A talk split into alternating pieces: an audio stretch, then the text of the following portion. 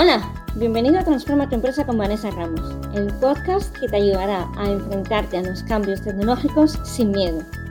Yo soy Vanessa Ramos, ingeniero técnico en informática de vocación y apasionada de las tecnologías y las personas. En cada episodio compartiré con vosotros técnicas y herramientas para mejorar vuestra empresa gracias a la tecnología. Eso sí, siempre explicada para humanos. Si te mueven las personas, quieres hacer crecer tu empresa y quieres entender cómo la tecnología puede ayudarte a ello, ya seas pyme, micropyme o autónomo, este es tu sitio. Bienvenido.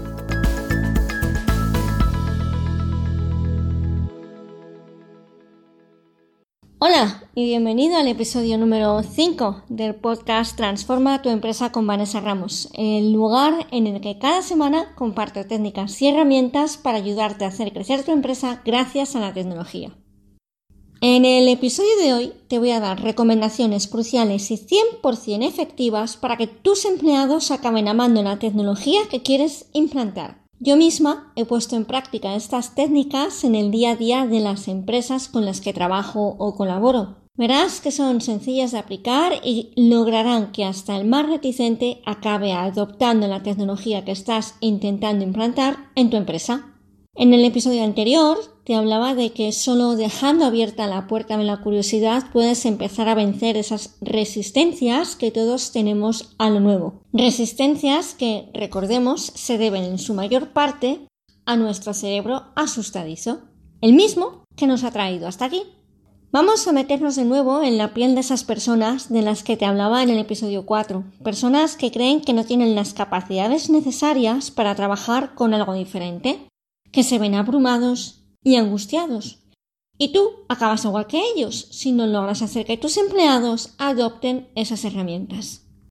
Si nos damos cuenta, podremos ver muchos miedos, muchos más de los que pensamos. Repito que nuestro cerebro está preparado para ello y que odia el cambio.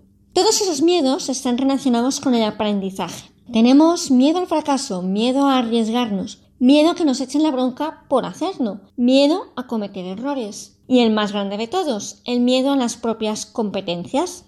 Todos esos miedos hacen que se vea la tecnología como algo para otra gente, personas que saben de qué va el tema. Y nosotros lo acabamos viendo como algo complicado, complejo, enmarañado. Entonces, ¿por dónde empezamos? La primera técnica 100% efectiva para hacer que tus empleados acaben adaptando la tecnología que quieres implantar no es otra que explicarles en qué les va a ayudar esa tecnología. Ante el primer momento de rechazo, es fundamental que les expliques por qué y para qué estás implantando esas nuevas herramientas. En el episodio 4 te ponía el ejemplo de un trabajador que de repente ve liberada su mañana porque una herramienta automatizada hace en tres minutos un informe que a él le llevaba tres horas. Y te conté que la respuesta del trabajador fue no lo quiero y no lo necesito. En esa empresa la herramienta no se llegó a implantar porque esa persona que la rechazó era la responsable de tomar la decisión. Y ante el miedo optó por el refrán de Virgencita, Virgencita, que me quede como estoy. ¿Qué podríamos haber hecho mejor? Para empezar, explicarle por qué queríamos esa herramienta en la empresa. Queríamos esa herramienta porque no es necesario que una persona dedique tres horas a pintar cosas en un Excel. Eso es desaprovechar a la persona. Quizás ahora incluso no lo viera, pero en uno o dos años, haciendo exactamente lo mismo, acabaría quemado y queriendo irse de la empresa, posiblemente por sentirse desaprovechado. ¿Para qué queremos entonces esa herramienta? Al final, queremos evitar quemar a ese trabajador, aprovechar al máximo las capacidades que tiene para que se desarrolle en la empresa, para que pueda crecer como persona y como profesional. Fíjate que voy mucho más allá de lo que realmente puede hacer esa herramienta. Hay que hablar entonces con esos trabajadores que van a utilizar esas nuevas herramientas tecnológicas y que de base son un no.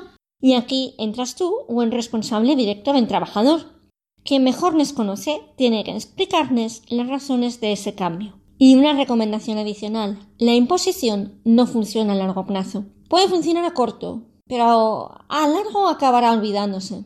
Y en algunos casos puede que lleguen a sabotear la herramienta y tu empresa acabará con un mueble precioso, con un Rolls Royce por el que estás pagando una pasta, pero que al final no le sacas partido porque a tu chofer le gusta más el coche que estáis usando ahora. Es una analogía muy simplista, pero creo que funciona para ilustrar lo que quiero explicarte.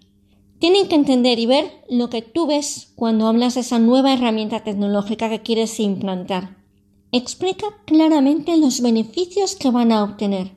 Reduciremos costes de almacenamiento, serás más rápido y eficiente haciendo la tarea, dedicarás más tiempo a otras cosas muchísimo más interesantes, incluso mejorarás tu currículum. Hay mil razones que puedes esgrimir. Tienes que encontrar la que mejor funcione en cada caso. Explicarles de forma razonada para que entiendan el por qué y el para qué se está implantando esa nueva herramienta puede hacer que abran la puerta a empezar a utilizarla.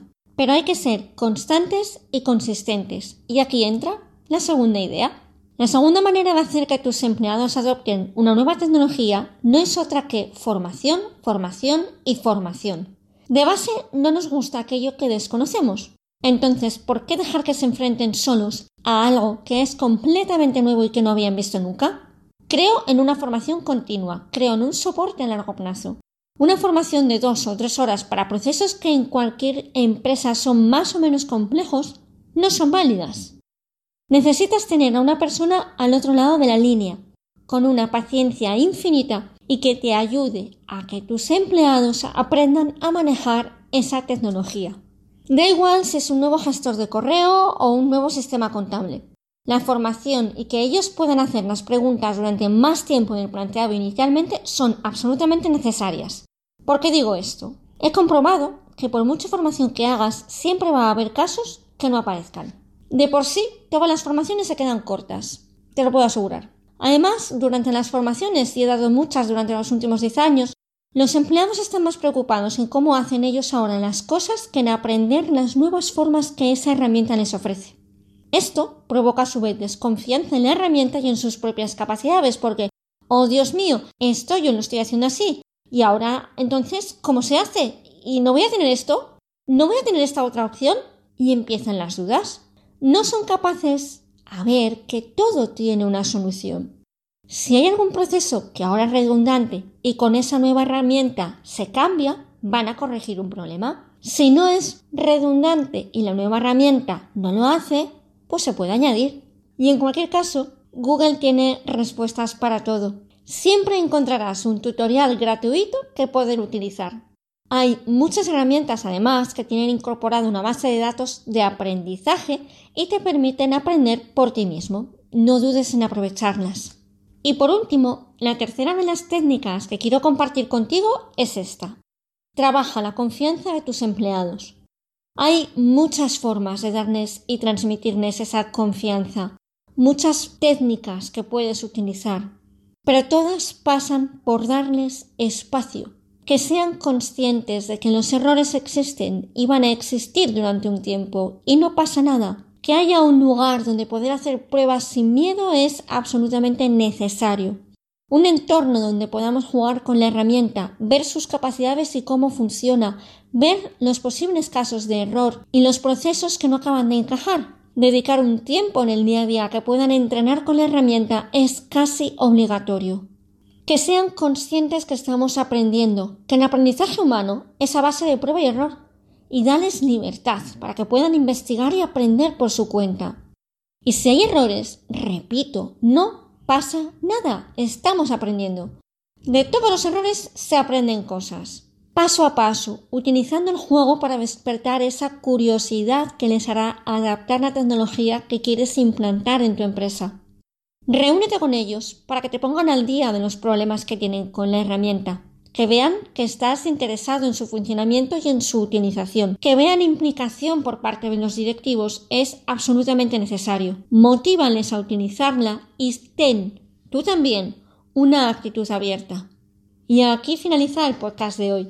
Te dejo con esas tres maneras 100% efectivas de hacer que tus empleados acepten la tecnología que quieres implantar sin miedo. Explicar el por qué y el para qué, darles toda la información que necesiten y trabajar en la propia confianza de los empleados. Te puedo garantizar que las tres utilizadas de forma conjunta funcionan espectacularmente bien.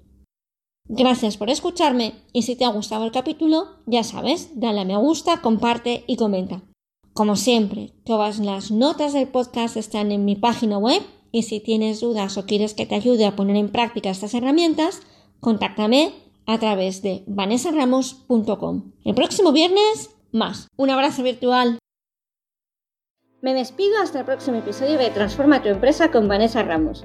Recuerda que puedes escucharnos todos en mi web, vanessaramos.com, además de en las principales plataformas de podcasting como Spreaker, Google, iVoox y por supuesto en mi canal de YouTube. En la web encontrarás también todos los enlaces a los que hago referencia en el podcast y notas adicionales. Suscríbete para no perderte nada. Un abrazo virtual y te espero el próximo viernes.